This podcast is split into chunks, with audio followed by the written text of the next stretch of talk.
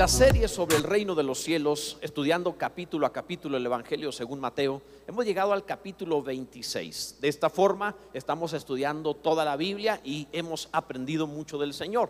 Pues hoy tenemos un título, tenemos un mensaje titulado eh, Vestiduras rasgadas. Así se llama este tema, vestiduras rasgadas. Y debes poner una gran atención porque te van a ayudar a andar en tu vida de una manera alegórica, te lo digo como vestido y no desnudo. Así que vestiduras rasgadas basados ahí en Mateo capítulo 26. Leeremos el versículo 65 como una forma, como una base de lo que estamos hablando. Vamos a leerlo en voz alta. Mateo 26, 65 dice así la palabra del Señor.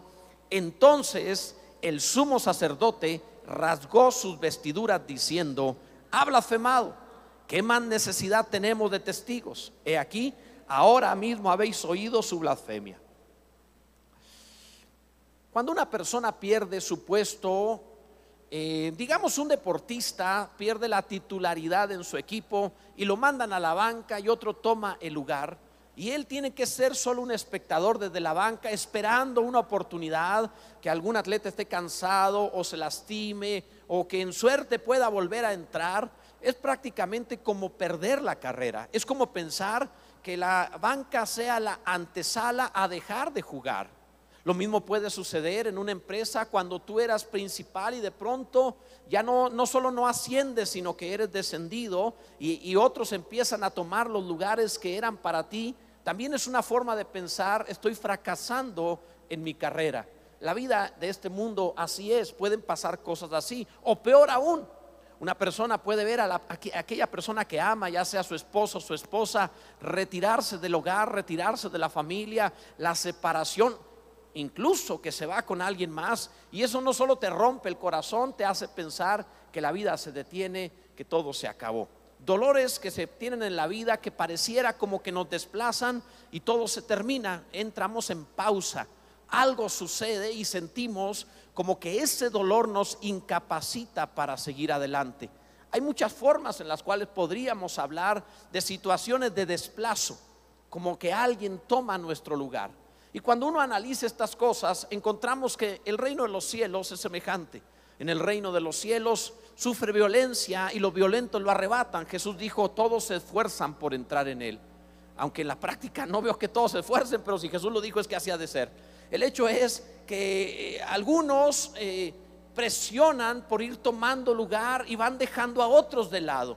Es interesante cómo algunos se esfuerzan tanto que, que desplazan y algunos desplazados ni siquiera se dan cuenta que han sido desplazados en este capítulo 26, en los pasajes que estamos viendo, en lo que hace el sumo sacerdote, en un tremendo berrinche que tiene a causa de Jesús, no pudiendo hallar causas para condenarle a muerte, teniendo que traer testigos falsos, personas aleccionadas para contar mentiras lo cual es algo denigrante, feo.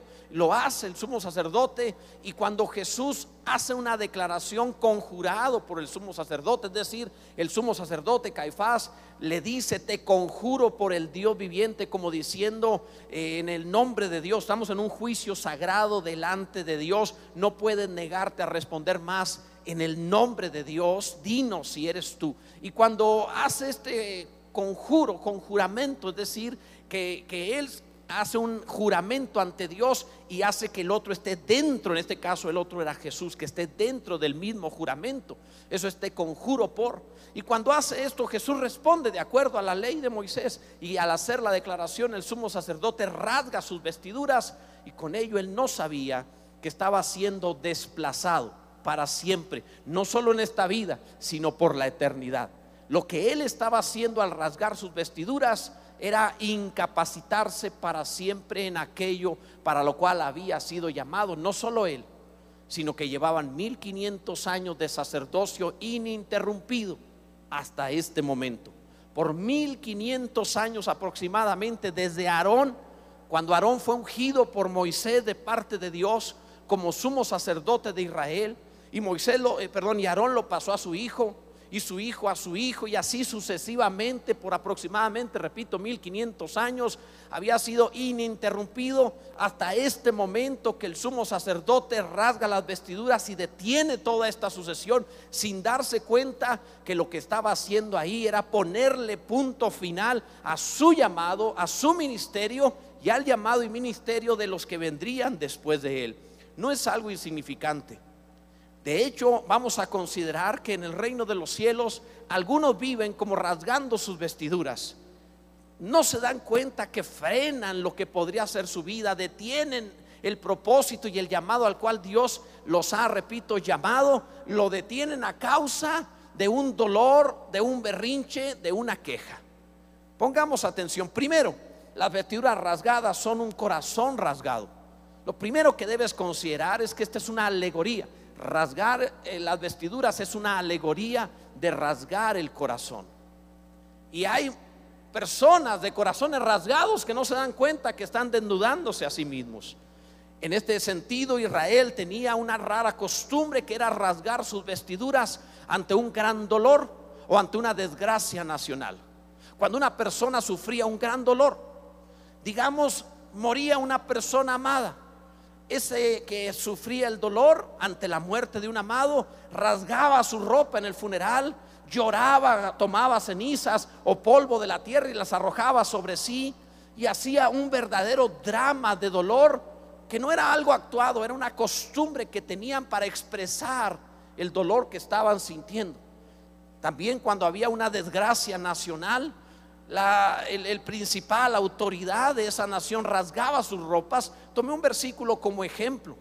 En Josué capítulo 7, verso 6 dice, entonces Josué rompió sus vestidos y se postró en tierra sobre su rostro delante del arca de Yahvé hasta caer la tarde, él y los ancianos de Israel, y echaron polvo sobre sus cabezas. Una forma muy gráfica de mostrar el dolor.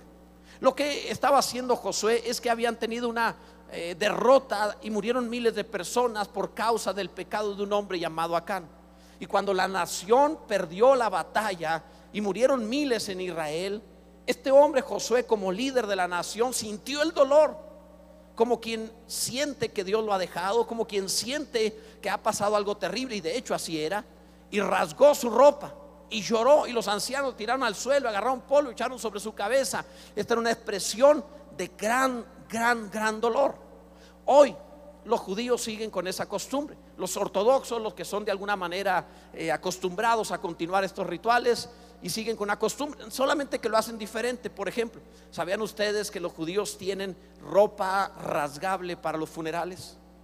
Es decir, tienen su traje de funeral que tiene velcro. Y entonces lo rompen, es decir, lo quitan del velcro. Y ya cuando sale del funeral lo vuelven a pegar, y ya tienen su ropa ahí, van a estar gastando. Es una, una forma de expresar su dolor, manifestar su empatía en el funeral, su, su carga, aunque en realidad no están rasgando nada. Me pregunto si no habrá algunos que respecto del arrepentimiento no tendrán velcro. Porque cuando hay que mostrar arrepentimiento veo algunos que lloran, nada más en el ratito se van y hacen lo mismo, entonces creo que tienen vestiduras con velcro lo rasgan solamente en apariencia. En este caso el sumo sacerdote no lo hizo en apariencia, lo hizo en berrinche. El hombre estaba muy, muy, muy enojado. Ahora bien, en segundo lugar, las vestiduras sacerdotales eran la vida del sacerdote. Sígueme en todo lo que estamos viendo, por favor. Las vestiduras sacerdotales eran la vida del sumo sacerdote. Los hombres comunes en su dolor rasgaban las ropas, pero el sumo sacerdote era distinto. Los sacerdotes tenían un llamado diferente, una manera distinta de vivir. Por ejemplo, en cierta ocasión, Aarón y María, su hermana, hermanos de Moisés, murmuraron contra Moisés. Su murmuración tenía cierta razón, pero a Dios le molestó mucho que murmuraran. Ellos hablaron mal de Moisés porque Moisés traía una mujer, se había juntado a una mujer cusita, una mujer de la tierra de Cus. No sé si fue por racismo que se enojaron, era negra. No sé si fue simplemente porque eh, Moisés había dado la ley. Bueno, no es tan simple, es importante. Había dado la ley de no unirse a una mujer extranjera. Y él mismo de pronto viene con una mujer extranjera. Así que Aarón y María murmuraron y dijeron, ¿por qué este sí hace eso que dijo que no debemos hacer nadie? Y nosotros que también somos profetas, nos quedaremos callados, nosotros podemos hablar esto, está mal lo que está haciendo. Es una plática de cocina, es un chisme entre ellos. No parece importante, pero a Dios le desagradó. No era solo una plática familiar, a Dios le desagradó. Y les llamó la atención y se enojó tanto Dios con Aarón y con María, que dice la escritura que María quedó leprosa por siete días. Uno diría, ¿y por qué no Aarón? Bueno, podríamos decir que María fue la que empezó el chisme, pero hay más allá de eso, no es eso realmente. Lo que realmente sucede es que dice la palabra que Aarón estaba vestido con ropas sacerdotales. Y mientras Aarón estuviera vestido de ropas sacerdotales, tenía una protección distinta. Lo trataban con una dignidad mayor no, las ropas sacerdotales eran su vida misma. Él estaría lleno de vida mientras estuviera vestido de sacerdote porque representaba a Cristo. Por ejemplo, cuando él habría de morir, este hombre no moría, tenía 123 años y seguía lleno de vida. Entonces Dios le dice a Moisés, Moisés, llévate a Aarón, por favor, llévatelo allá al monte y le quita las ropas para que muera. Y Aarón se lo llevó al monte, le quitó las ropas y cayó muerto. La razón por la cual estaba protegido de manera especial y la razón por la cual tenía un trato preferencial de parte del cielo y la razón por la cual no se moría era su vestidura. Estaba vestido de forma sacerdotal. Era algo que Dios le había dado. En, este mundo encontramos trajes contra el agua, trajes contra el fuego, trajes que se utilizan para situaciones emergentes. Un bombero no entra como quien anda en la playa, un incendio. Tiene que traer ropa especial para tratar de soportar el fuego, el calor y el humo. De la misma manera, un buzo no se va a meter igual como si estuviera simplemente por la plaza. Tiene que entrar al agua vestido de una vestimenta especial. Y Dios había dado a los sacerdotes una vestimenta especial. Y debes saber tú que Dios también a ti te ha llamado sacerdote y tiene una vestimenta especial para ti. Una vestimenta que es tu vida. La palabra dice vestidos del Señor Jesucristo. Cuando tú estás vestido de Cristo, tienes un trato preferencial, tienes una voz distinta del cielo para ti. La lepra no puede tocarte. Hay algo diferente para tu vida. La gracia y el favor de Dios estarán contigo todos los días de tu vida. Pero vístete de Cristo, bendito sea Dios. Esto es importante, amados. Así conservas tu vida. En tercer lugar, las vestiduras del sacerdote nunca nunca debían ser rasgadas. Las vestiduras sacerdotales debían mantenerse sin romperse jamás. Era clásico de los judíos, repito, rasgar sus ropas ante cada desgracia, ante cada problema, ante cada dolor. Cuando pasaba algo grave, se rasgaban la ropa y manifestaban su dolor. Pero Dios dijo, el sacerdote no hará eso. Dios no permitía que el sacerdote lo hiciera. De hecho, en Levítico capítulo 21, el verso 10, dice, ni rasgará sus vestidos. Si se pasa al verso 12, dice, porque la consagración por el aceite, te voy a leer el verso 10 completo, dice, y el sumo sacerdote entre sus hermanos sobre cuya cabeza fue derramado el aceite de la unción y que fue consagrado para llevar las vestiduras, no descubrirá su cabeza ni rasgará sus vestidos. Era una, una ley de Dios para el sacerdote. Su ropa es su vida, no la rompa. Y el verso 12 dice, porque la consagración por el aceite de la unción de su Dios está sobre él, yo ya ve. Entonces el sacerdote tenía que, aunque tuviera un gran dolor, no debería rasgar su ropa jamás. Era un llamado, era su vida misma, era representar a Cristo. No rasgas tu relación con Cristo. Eso no se debe romper. Es más, Aarón un día sufrió un dolor terrible, indecible. Dos de sus hijos, adultos, estaban ante una fogata ebrios y se les ocurrió a ellos decir, ¿y si vamos al tabernáculo y presentamos ofrendas a Dios? Pues vamos, y aquellos dos borrachos como estaban, tomaron fuego de ahí de la fogata en donde se encontraban, no del altar como Dios había dicho, sino fuego extraño, fuego de fuera. Y entraron en esa condición ebrios. Y cuando tomaron incienso y entraron delante de Dios, la Biblia dice que salió fuego de ellos y murieron. Literal, cayeron quemados allí. Fue una falta de respeto horrible, ni traían ropas eh, sacerdotales, era eh, mal, una muy mala actitud y cayeron muertos. Aarón tuvo que entrar vestido de sacerdote a sacarlos. Nadie más podía entrar. Y Aarón tuvo que sacar a sus hijos calcinados, quemados y sepultarlos. Y no solo eso, luego tenía que presentar ofrendas a Dios. No rasgó su ropa, se tenía que aguantar. Y entró a ofrecer incienso y adoró a Dios. ¿Cómo adoras al Dios que mata a tus hijos? Quiero que entiendas la dignidad de lo que significa el llamado sacerdotal. No se animaba a entrar. Moisés le dice, ¿por qué no entras? Aarón dijo, porque estoy muy triste. Murieron mis hijos. Moisés le dijo, está bien, no entres, porque delante de Dios no te debe presentar triste. Quédate afuera. Qué interesante. Qué forma de entender la adoración a Dios. Qué manera de comprender delante de quien te presentas. Así que Aarón se quedó fuera y le dieron permiso de llorar un ratito, unas horas, unos días, dicen algunos, nada más. Pero no podía rasgar su ropa y luego debería volver a entrar y adorar a Dios. Quiero que comprendas eso, mi amado, porque es de suma importancia. Si ellos, los sacerdotes, debían soportar el dolor sin rasgar sus vestiduras, sin queja y adorar a Dios de todas maneras, ¿cuánto más Tú no estás vestido únicamente con ropas terrenales ni aceite que pusiera Moisés. Tú estás vestido de Cristo. Estás vestido con Cristo y el Espíritu de Dios es el aceite que fue puesto sobre ti. Cuanto más tú debes soportar el dolor y no rasgar tu ropa con queja, con ninguna palabra que rompa tu relación con Dios. Alguien adore con todo el corazón, amado, con todo el corazón.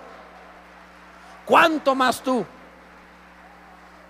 Además, el aceite no solo se ungía para o se utilizaba para el ministerio, se utilizaba para la salud también.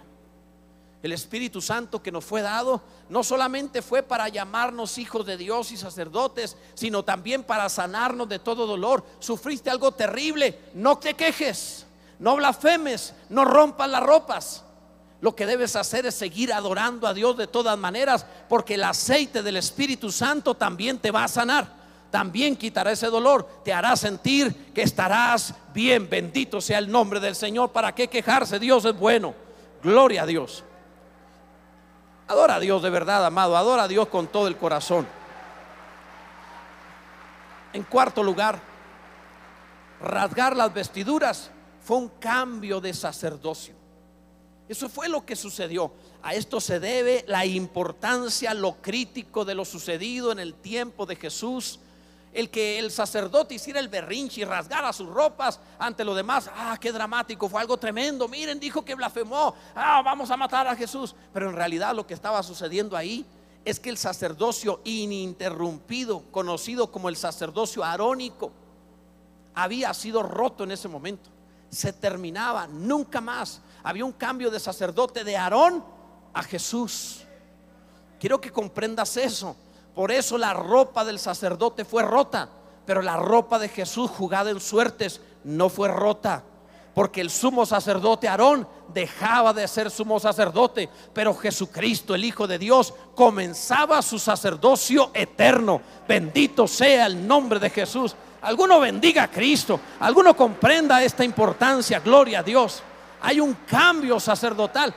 Tú no quieres a Aarón por mediador, tú quieres a Cristo por mediador. Tú no quieres que Aarón entre con sangre para pedir por ti. Tú quieres a Cristo a la diestra del Padre con su propia sangre intercediendo para siempre por nosotros. Bendito sea el nombre de Jesús. Es su nuevo sacerdocio. Mira, en la carta a los Hebreos, en el capítulo 7, el verso 11 dice, si pues la perfección, esa palabra es importante, la perfección, fuera por el sacerdocio levítico, el de Aarón, era de la tribu de Leví, porque bajo él recibió el pueblo la ley, ¿qué necesidad habría de que se levantase otro sacerdote según el orden de Melquisedec? O sea, el sacerdote y rey de justicia y de paz. Y que no fuese llamado según el orden de Aarón, porque cambiado el sacerdocio, necesario es que haya también cambio de ley. A ti te cambiaron la ley de Moisés por la ley de amarás a Dios y amarás a tu prójimo. Alguno diga amén. Y el verso 16 dice, no constituido conforme a la ley del mandamiento acerca de la descendencia, sino según el poder de una vida indestructible. Quiero que comprendas eso. Mira, Aarón era indestructible vestido de sacerdote. Se lo quitan y se muere a los 123 años. Por eso no se moría, te lo dije hace un momento. Pero esa ropa representaban a Cristo. Él no necesita vestirse de sacerdote. Él no es hecho sacerdote por las ropas. Él hace cualquier ropa sacerdotal porque Él es la vida indestructible, el verdadero Dios y la vida eterna. Bendito sea el nombre de Jesús. Por eso dice eso la palabra. No fue declarado sacerdote por la descendencia. No fue que el padre se lo hereda al hijo y el hijo al hijo y el hijo al hijo. No fue por eso, dice el pasaje. Dice así, no constituido conforme a la ley del mandamiento acerca de la descendencia, sino según el poder de una vida indestructible. Pues se da testimonio de él, o sea, de Cristo. Tú eres sacerdote para siempre, según el orden de Melquisedec. Bendito sea el nombre del Señor. La religiosidad no soporta la vida indestructible, pero la vida indestructible soporta cualquier cosa. Gloria al nombre de Jesús. De esto te han vestido. De esto te han vestido a ti. Tú no estás vestido de una religión, amado, compréndelo. No es que practicas un dogma nada más. Tú estás vestido de Cristo. Es lo que debes vestido del Señor Jesucristo. Esto es maravilloso, es glorioso, bendito sea Dios. Si entendemos esta verdad, cómo se eleva la vida a una dignidad muy diferente, amados, de otro nivel, es otra característica. Mira, el hecho es, amados, que tengo un árbol enfrente que les he platicado de él, y este árbol es de los árboles tercos. Esa colonia tiene las, las banquetas muy bonitas, derechitas, bien hechas. Alguien se esmeró cuando las hicieron y están bien hechas. Y tú vienes por todas las casas bonito, derechito, bien hecho. Y llegas a la mía y está levantada por las raíces de ese árbol. O sea, es el, único que está ahí que levantó la banqueta. O sea, y yo he fingido demencia porque, porque ese árbol me cae bien. Te he platicado que cuando estaban construyendo la casa, los albañiles lo arrancaron, lo tiraron, le quitaron las raíces y lo tiraron. Y, y a mí me dio lástima y lo volvimos a sembrar sin raíces y volvió a prender. Y ese dicho de árbol que crece torcido jamás su tronco endereza fue falso, porque estaba todo torcido y se enderezó, se enderezó, no sé cómo, se enderezó. Y está derechito, y está fuerte, y levantó la banqueta con sus raíces. Y cuando veo eso pienso, qué fuerza, qué vida, qué vida tiene para romper el cemento. Considéralo. Nadie pone eh, eh, eh, las raíces para edificar casas. Pero una raíz te rompe el fundamento de una construcción, te rompe el cemento. Es impresionante eso. Amados, así es como funciona el sacerdocio de los cristianos. Es una vida indestructible. Te pueden tratar de poner cemento de problemas y lo rompes. Te pueden tratar de poner cemento de enemigos y lo rompes. Te pueden tratar de poner cemento de malos hábitos y lo rompes. Te pueden tratar de poner cemento de maldiciones generacionales y las rompes. Te pueden tratar de poner cemento de mala educación y lo rompes. No importa de dónde vienes, quién fueron tus padres, qué fue lo que viviste, el trauma que experimentaste. No interesa en dónde te sembraron. Tú rompes lo que sea porque hay una vida indestructible en ti, la vida de Jesucristo. Bendito sea el nombre del Señor. Glorioso nuestro Dios, amados. Gloria a Dios. En quinto lugar, las vestiduras de Jesús, como te decía, no fueron rasgadas. Esto no es porque sí, es muy significativo. Considera a Jesús en la cruz. Los soldados vieron su ropa y dijeron, no es ropa común. Es de un solo tejido, es demasiado fina para que la rompamos. Jesús sabía el honor y la dignidad de quién era Él. Así que los soldados distinguieron que no era cualquiera. Y su ropa dijeron, vamos a jugarle en suertes. No eran mal pagados. Era un honor ser parte del ejército. El centurión encargado de eso seguramente tenía siervos y esclavos en casa. Y sin embargo jugaron las, la ropa de Jesús. Así que se trataba de algo excelente. ¿Has considerado que la vida cristiana es excelente? ¿Has considerado que el haber sido salvados por Cristo y el haber sido vestido de Cristo te transforma en una persona excelente, de calidad, en honor y en dignidad, muy por encima de la vida de este mundo? Alguno debe decir amén. En el caso de Cristo no podían romper las vestiduras porque él había hecho de las vestiduras vestiduras sacerdotales. El sacerdote la rompió, perdió el, sacerdocio, pero Cristo estaba siendo hecho sacerdote para siempre, según el orden de Melquisedec, dice la palabra. Y la Biblia dice que ahora vive para siempre para interceder por nosotros.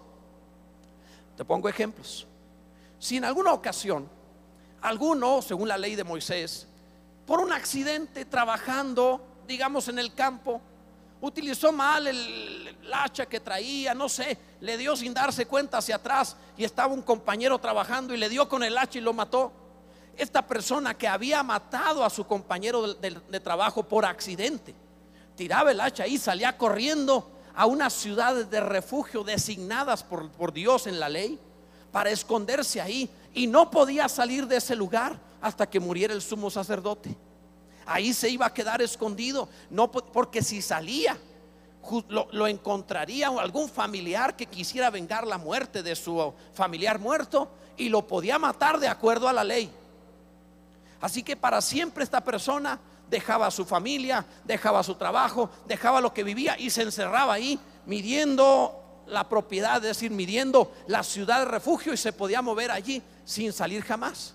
Si el sacerdote que acababa de entrar tenía 30, 31 años de edad, y si vivía hasta los 80, se tenía que esperar 50 años en esa ciudad sin salir jamás. Porque así era la ley. Y de la misma manera, cuando alguno pecaba en alguna otra cosa, lo que fuera, y quería encontrar perdón, debía ir con el sacerdote, traer un cordero, ponía las manos sobre el cordero, confesaba su pecado, de las cosas que se enteraban los corderos, confesaba su pecado, lo entregaba al sacerdote, el sacerdote lo ofrecía en el lugar en, el, en el altar del holocausto y la persona era perdonada, pero esto se hacía una vez al año. Así que si tú pecabas un día después de que se ofreció el cordero, te esperas hasta el otro año, llevas tu pecado. No te vayas a morir en, durante ese tiempo. Porque quién sabe cómo te vaya. El cordero lo mataron ayer. Te faltan 364 días para volver a ofrecerlo. Y en ese inter estás en riesgo. Así vivían. Pero la Biblia dice que Cristo murió una sola vez. El sumo sacerdote fue a la cruz una vez a fin de que no estés escondido en una ciudad de refugio, a fin de que seas libre. Y murió una vez y resucitó para vivir para siempre a la diestra del Padre. No necesita esperar un año a que ofrezcan el Cordero. Ya fue ofrecido y ahora la sangre de Jesucristo te limpia de todo pecado. El Señor está permanentemente, lleva más de dos mil años o cerca de dos mil años al lado del Padre intercediendo. Sabe tu nombre, sabe tu vida, sabe lo que necesitas, conoce el porqué de las cosas, aún las intenciones de tu corazón y puede hablar con el Padre y decir, Señor, yo lo he lavado con mi sangre. Dale perdón, dale oportunidad. Permítele seguir siendo sacerdote y llámalo hijo porque yo lo valido. Yo hablo a su favor. Bendito sea Dios. La palabra dice que el Padre no le negará nada a su Hijo Jesucristo. Gloria a Dios. Bendito sea el nombre del Señor. Gloria a Dios. Los hombres se visten de acuerdo a sus ambientes. Los que viven en el frío se visten con muchas cosas de acuerdo al frío. Los que viven en el calor traen una ropa más holgada, no tienen tantas cosas encima porque viven en, lugares de calor. De la misma manera, según no solo su ambiente en cuanto a temperatura, como te decía hace un momento, si alguno necesita hacer un buzo, se viste de esa manera. Un astronauta se viste de otra manera. No, vas, no va a decir, pues voy de buzo al espacio. No, no, no. Cada vestidura según su ambiente, según su lugar, según su necesidad para la guerra tienen ropa específica también. Y según el lugar donde será la guerra. En el pasado usaron armaduras para la guerra. Según lo que se necesita, el hombre siempre ha buscado algo de qué vestirse. Y Dios lo vio. Y Dios dijo, yo quiero que mi pueblo se vistan de Cristo. Es decir, que tú creas de todo tu corazón que Cristo Jesús está dentro y encima de ti, que Cristo es tu vida, que si tú vives, lo vives en la fe del Hijo de Dios. Y si tú mueres, para ti será una ganancia porque irás a la presencia del Señor. Para ti el vivir es Cristo, bendito sea Dios. Vístete de Cristo.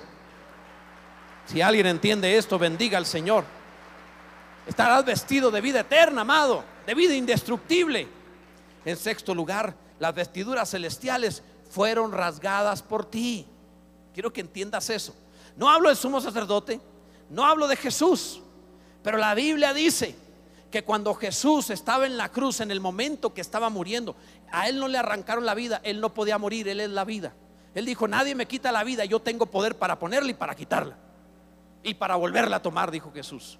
Ahora bien, Jesús, en el momento que entregó su vida, entregó su espíritu en la cruz, la Biblia dice que en ese momento en el templo se rasgó el velo que impedía la entrada y que solo los sumos sacerdotes podían entrar al lugar santísimo. Se rompió el velo de arriba abajo. No es de abajo arriba, no lo rompió el hombre, fue Dios. Un velo de 10 centímetros de espesor. No se podía romper. Un velo que era imposible humanamente en aquel tiempo romperlo. Dios lo rompió. Dios estaba diciendo de dolor ante la muerte de mi hijo, voy a rasgar mi propia vestidura para que mi pueblo pueda entrar libremente. Este vestido no volverá a impedir que entre la gente a mi presencia. A partir del nuevo sacerdote Jesucristo, todo el que quiera entre a la presencia de Dios, entre tranquilo, no tenga problema. Cristo Jesús te ha dado vida eterna. Alguno bendiga a Cristo, vamos. Gloria a Dios el velo se rasgó en dos, dice la palabra. Te lo voy a ejemplificar de una manera sencilla para entender esta verdad. Imagina que eres una mujer casada. Y como mujer casada amas a tu marido. Porque además debo reconocerle, mujeres, que ustedes tienen una forma de amar más intensa que los hombres. Eh, su, amor es impresionante. Ustedes aman en serio nos están cuidando, están al pendiente de qué, necesitamos, qué se ofrece. Son espectaculares. Dios bendiga a las mujeres. Tengo que reconocerlo, aman más que nosotros. La verdad que sí. El hombre se siente un diosecito que todo gira alrededor de él, pero la mujer está siempre al pendiente de su marido y sus hijos. Y, son increíbles, hermanas, son increíbles. Dios les bendiga. Gracias a Dios por sus vidas. Ahora imagina a una mujer casada, ama a su marido y así está al pendiente de él, de cómo vive, qué necesita, lo que requiera, etcétera, etcétera, etcétera. Pero un día se muere el marido. Ahora la mujer enviudó. E increíblemente, aquella que amaba tremendamente, pues ya se murió el marido. Y la Biblia dice, es libre para casarse con otro, si así quisiera. Y te la encuentras a la mujer devota y amorosa, de pronto enamorada de alguien más que es algo que yo le he dicho a mi esposa, si yo faltara primero, lo cual no va a suceder, pero si así fuera, me dijo un día, ¿cómo querrías tu funeral? Le dije que fuera faraónico, donde la mujer y los bienes los entierran con el muerto, con el faraón. No le gustó, pero la realidad es que aunque aman tanto, si el marido muere, algo tienen, se despojan de todo ese tremendo amor y se reenamoran otra vez. Tienen tanto amor que dar, qué bárbaras. Ahora, ¿por qué digo esto? Porque la Biblia lo enseña. Porque es sano, es correcto, no está mal. Mala que se queda pegada al ataúd y entiérrenme ahí, mi marido tan bueno que era, y, aunque le pegaba. Entonces, mala aquella que se queda allí. Lo sano, lo normal, es que lo enterró y el muerto al foso y el vivo al gozo, así dice la escritura. Digo, así dicen los dichos del mundo. Perdón. Entonces, no es bíblico, pero suena bien. Entonces, el hecho es que quedan libres. ¿Por qué te menciono esto? Porque es lo que Dios hizo con nosotros. Tú estabas como casado con una ley, con una humanidad, con una creación y era tu vida. Pero en el momento, la palabra le enseña, en el momento en el cual fue muerto el marido, eres libre para casarte con otro. Es decir, Tú ya no perteneces a la creación antigua. La Biblia dice, el que está en Cristo, nueva criatura es. Ahora eres de una nueva creación. Eres libre para dejar la antigua. Eres libre para no estar sometido a dolores, a quejas y a situaciones de este mundo. Eres libre de eso. Tienes una nueva creación. Tú perteneces a la creación, ya no solo de humanos, sino la creación de los hijos de Dios. Bendito sea el nombre del Señor. No te estoy diciendo cualquier cosa. Ahora puedes dejar atrás al viejo hombre porque estás en Cristo. Alguien bendiga al Señor con todo el corazón. Vamos, emociones a alguien. Alguien adore a Jesús y diga gracias por la nueva vida. Por último, amados, al rasgarse las vestiduras celestiales, fuiste hecho sacerdote celestial. Fuiste hecho un sacerdote. Dice la palabra, léelo conmigo. En la carta a los Hebreos capítulo 10, verso 19, dice la Biblia. Así que en voz alta, hermanos, teniendo libertad para entrar en el lugar santísimo por la sangre de Jesucristo, por el camino nuevo y vivo que Él nos abrió a través del velo. Esto tienes que leerlo otra vez. Por el camino nuevo y vivo que Él nos abrió a través del velo. Esto es de su carne. Cuando Él murió el velo se abrió. Y teniendo un gran sumo sacerdote sobre la casa de Dios, acerquémonos con corazón sincero, en plena certidumbre de fe, purificados los corazones de mala conciencia y lavados los cuerpos con agua pura hasta bañados. Mantengamos firme sin fluctuar la profesión de nuestra esperanza, porque fiel es el que lo prometió. Tenemos libertad para entrar, amados libres para entrar. Cuando el sumo sacerdote rasgó sus vestiduras y Dios rasgó las otras en el templo y Jesús se despoja de las propias en la cruz, en ese momento todo esto sucedió, entre otras cosas por esto para que tú y yo entremos a la presencia de Dios sin sentirnos culpables, sin sentirnos indignos, sin pensar de nosotros mismos como que no podemos estar ahí. Acerquémonos confiadamente al trono de la gracia y alcancemos misericordia. Alguno bendiga a Dios. El camino está abierto. Jesús murió. Está abierto a la presencia del Señor. Bendito Dios. Cuando Jesús murió fue lo mismo que hacían los sacerdotes de la ofrenda de consagración. Mataban un animalito para poder entrar. Jesús murió. Puedes entrar. No entras en tu honor, en tu dignidad, ni porque tú te lo merezcas. Entras en el honor, la dignidad y el merecimiento, los méritos de Cristo Jesús. No llegamos y decimos, aquí estoy, soy fulano de tal. Llegamos y decimos, vengo en el nombre de Jesús. Y lo que es para Jesús será para ti. Y el trato para Jesús será para ti porque no vienes vestido de ti, sino vestido de Cristo. Un día, hace muchos años, casi dos mil años antes de Cristo, como 1900 más o menos, un hombre llamado Jacob, nieto de Abraham, quería la primogenitura, pero la primogenitura se la quería quedar su hermano que había nacido unos instantes antes que él, que era Esaú. Así que Jacob, por idea de su mamá, las mamás son bien listas, su mamá le dijo, mira, cuando vayas a entrar con tu padre para que te dé la bendición, la primogenitura, como tu padre ya no ve, porque ya está muy viejito Isaac, te va a palpar para ver quién eres, te va a oler. Así que vístete con la ropa de Saúl, tu hermano mayor, y ponte pieles en, lo que no está, esté en la ropa, porque te va a tocar y aquello precioso está bien velludo. Entonces, cuando te toque, pensará que eres él.